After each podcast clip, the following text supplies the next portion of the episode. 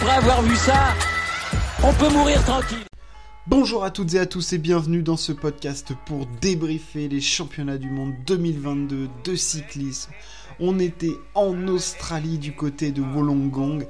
Il fallait se lever plutôt très tôt pour voir la course. Mais bon, il fallait au moins ça pour assister au sacre du prodige du vélo Remco Evenepoel. Euh, bah oui, on va pas passer mille ans sur le résultat de cette course. Il a absolument écrasé la concurrence en partant dans le bon coup à 70 km de l'arrivée. Classique Remco Evenepoel, il était devant avec un groupe de 25 coureurs et des Français. On va revenir sur la formation de ce groupe, comment ce groupe a pu prendre plus de 2 minutes d'avance sur un peloton composé de Wout van de Tadej Pogacar notamment, de Julien Alaphilippe, euh, d'un Michael Matthews aussi, enfin il y avait quand même des favoris là-dedans. Et Remco s'est isolé avec Lutsenko et ensuite est allé chercher le maillot arc-en-ciel, la plus belle course de la saison. Euh, quelle saison absolument exceptionnelle pour le Belge, mais on aura le temps de revenir à la fin. On va revenir un petit peu sur la course en elle-même. Euh, un parcours qui s'est avéré très très difficile, hein, extrêmement exténuant. On a vu tous les, tous les, tous les cyclistes à la fin absolument cuits. Euh, il faut aussi dire que la course de mouvement imposée par l'équipe de France a fait mal. Hein. Dès la première euh, ascension du, Mont Keira, on a euh, l'équipe de France qui met à mal tout le monde avec du Pavel Sivakov. On a d'ailleurs à ce moment-là, mais c'est dès les premiers kilomètres de course, donc c'était pas définitif, mais un Remco Evenepoel qui était piégé hein, à plus de deux minutes de la tête. La jonction se fera quelques, dizaines de kilomètres plus tard. Ensuite, on a quand même un gros ventre mou et l'étape la plus importante pour moi, c'est évidemment l'attaque de Quentin Paché à plus de 70 km de l'arrivée, puisque c'est là, dans le Mont Keira, que... Euh, dans le monde Pleasant, pardon, euh, qui était la difficulté du parcours, hein, avec des pourcentages très compliqués. Euh, c'est là que le bon coup se forme avec un gros groupe de plus de 25 coureurs, dont 3 Français. Hein, on retrouve, il y, a du, il y a du Quentin Paché, évidemment, il y a Romain Bardet, il y a Sénéchal, il y a Remco Evenepoel, il y a Alexei Lutsenko. Enfin bref, voilà, il y a ce groupe-là qui se forme. Et là, erreur tactique ou pas de la France, mais c'est clair que ce groupe-là va prendre de l'avance et va prendre pas mal d'avance sous l'impulsion de l'équipe de France. Et dans ce groupe, tu as Remco Evenepoel avec des équipiers, avec Stan de Wolf, avec Quinton Hermans. Et ces hommes-là vont être clés dans la réussite du Belge par la suite parce que ils vont l'aider à prendre de l'avance et surtout à le protéger une fois qu'il aura mis son attaque pour éviter qu'il y ait des gens qui reviennent. Encore fallait-il pouvoir revenir sur Evenpool une fois qu'il est lancé tout seul. On sait très bien que ça n'arrive strictement jamais. Ce groupe-là, donc, sous l'impulsion d'un Stand de Wall, sous l'impulsion d'un Sénéchal, sous l'impulsion des Français, va prendre de l'avance sur le groupe euh, des favoris, euh, enfin sur le peloton, on va l'appeler comme ça, hein, où se trouvent bah, van Aert, Tadej Pogacar, Michael Matthews, enfin les prétendants au titre des Christophe Laporte, euh, évidemment Benoît Cosnefroy, Julien Alaphilippe, enfin tous les favoris sont dans ce groupe-là, à part un Remco qui, fait office quand même de... Là, à ce moment-là, de, tu te dis qu'est-ce qui va bien pouvoir se passer pour Evenpool, quoi. D'autre qu'une victoire, puisqu'il a plus de 2 minutes d'avance. voilà, là où la course se joue pour moi, c'est quand Madouas va accélérer, sous les coups de 40 euh, bornes de l'arrivée, à peu près.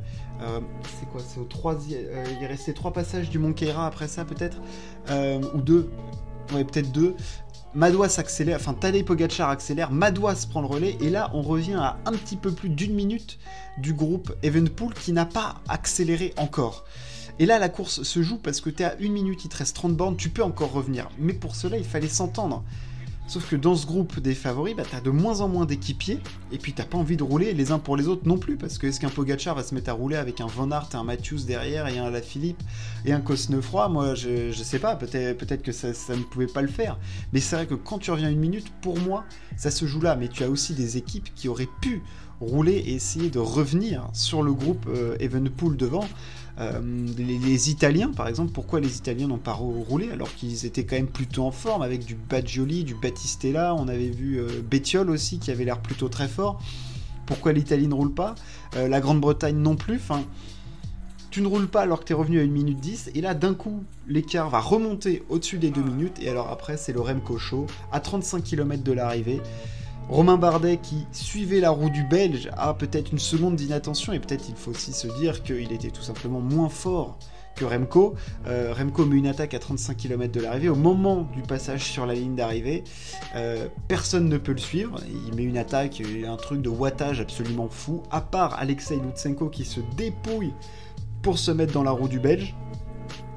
35 bornes de l'arrivée. À ce moment-là, on se dit que plus rien ne peut arriver à Remco parce qu'on ne voit pas comment Lutsenko va réussir à suivre. 10 km plus tard, dans l'avant-dernière ascension du Mont Keira, du Mont Pleasant, pardon, je vais y arriver, du Mont Pleasant, Evenpool bah, va, forcer le destin et va réussir à lâcher Lutsenko. Euh, plus personne ne le reverra. Ce qui est assez dingue, c'est de se dire qu'il a fait lâcher tout le monde à la pédale, comme ça, au rythme. Ce, ce mec-là a une capacité à mettre des watts et à les tenir sur la durée, la résistance haute intensité d'Evenpool est juste stratosphérique. Euh, personne ne le reverra parce que derrière, il faut bien se dire qu'ils sont 4 à rouler quand même derrière lui et personne ne peut revenir sur Remco. Euh, et le Belge finira avec plus de 2 minutes 21 d'avance. Alors, l'écart est énorme, hein, parce que derrière, il y a eu enterrement de première classe avec les quatre mecs de l'échappée qui, jouaient la médaille et qui se sont fait reprendre par le peloton. Euh, peloton réglé par un Christophe Laporte absolument surpuissant et Michael Matthews. Wout van Aert finit quatrième. Euh, Peter Sagan finit 7. Alors ça, c'est bien une belle surprise. Matteo Trentin, je parlais de l'Italie. Ils en avaient des coureurs forts, l'Italie. Ils auraient peut-être pu faire autre chose. Christophe, sixième. Et ça, c'est du, du vieux briscard de, classique, hein, du Sagan, du Christophe, du Trentin du, Matthews. Euh, Matthews qui fait encore un podium euh, sur les mondiaux. Mais tous s'inclinent devant Remco Evenepoel, euh, qui a mis le monde à ses pieds lors de cette course en étant juste bah, beaucoup plus fort que tout le monde, mais, mais avec cette impression de se dire que rien ne pouvait lui arriver et qu'il n'y avait rien à faire. On a l'impression qu'il courait comme dans les catégories juniors, c'est-à-dire que je pars dans le bon coup, et puis à un moment bah, je décide d'accélérer, puis euh, ceux qui se mettent dans ma roue c'est bien, puis s'il y a personne c'est pas grave, puis de toute façon s'il y a un mec dans ma roue, bah, je vais le lâcher. Et c'est exactement ce qui s'est passé. Euh, Remco a accéléré, a, a d'abord trouvé le bon coup, et là où je l'ai trouvé très très fort tactiquement, où on voit qu'il a pris du plomb dans la tête, c'est qu'il a attendu le bon moment, il n'a pas mis des cartouches tout le temps, il a tenté d'accélérer une fois, il a vu que ça passerait pas, une fois qu'il a senti que les autres commençaient à être lessivés, lui, il peut encore mettre une cartouche, il met une énorme chiche sur la ligne d'arrivée, et après, il n'y a plus rien à faire, et tu le sais, au moment où il est avec Lutsenko, avec plus de 2 minutes d'avance sur un peloton, tu peux avoir qui tu veux derrière. Parce que il n'y a, rien à faire. Tu peux mettre qui tu veux derrière. Tu sais que personne ne va reprendre Remco Evenpool. Personne ne va le reprendre. Et donc à ce moment-là, c'était plié. Mais j'ai envie de dire que c'était même plié à partir du moment où le groupe formé euh, suite à l'attaque de Quentin Paché euh, avec Bardet, avec Bardet notamment, prend plus de deux minutes d'avance. Il y a Remco dedans. Tu te dis, mais ils ne vont jamais le revoir et ils ne l'ont jamais revu.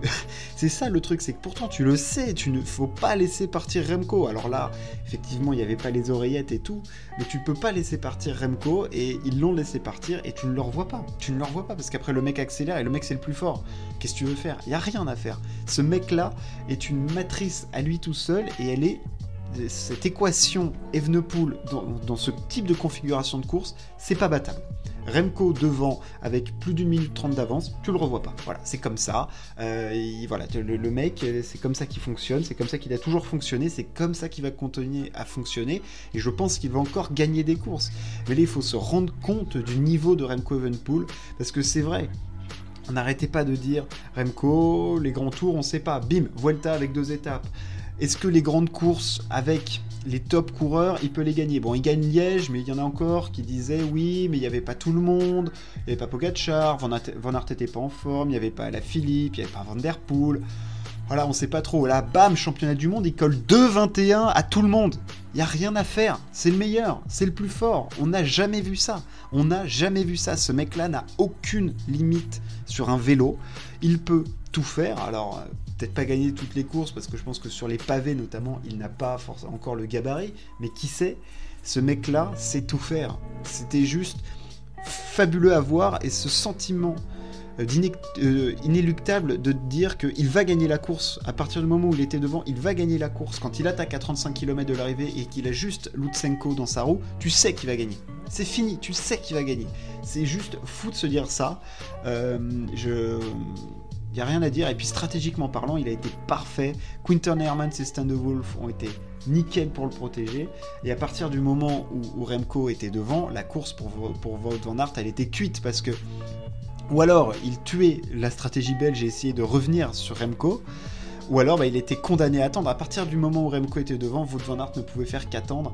Euh, derrière, je pense qu'il y a des frustrés. Je pense qu'un Christophe Laporte est évidemment déçu parce que quand tu règles le sprint du peloton, tu te dis que l'erreur stratégique de ne pas avoir suivi Remco Evenepoel, elle est énorme.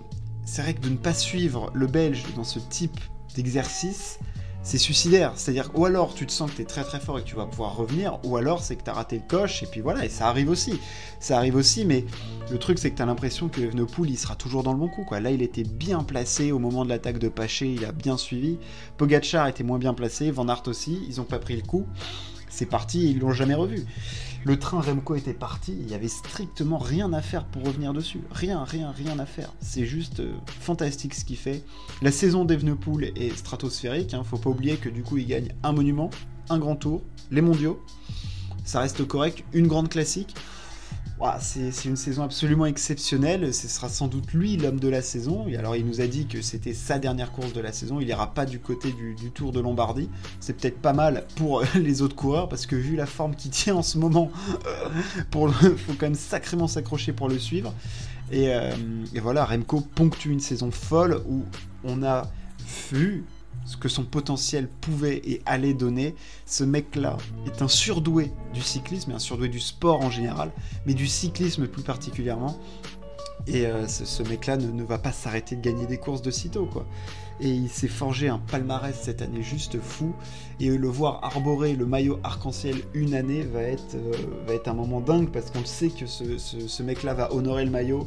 On va le voir aux avant-postes, on va sûrement le voir euh, avoir quelques victoires avec et ça va être juste fou.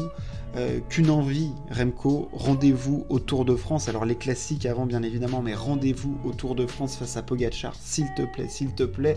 Quickstep, mettez-nous ce duel-là parce que Pogachar n'était pas dans le coup. Est-ce qu'il pouvait suivre Remco aujourd'hui Sans doute, en tout cas il ne l'a, pas fait. Euh, et, et le Belge s'en est allé conquérir le plus beau maillot du cyclisme. Voilà ce qu'on pouvait dire sur cette course. J'espère que ça vous a plu. N'hésitez pas à partager et à vous abonner. On se retrouve très très vite. Ciao, à plus.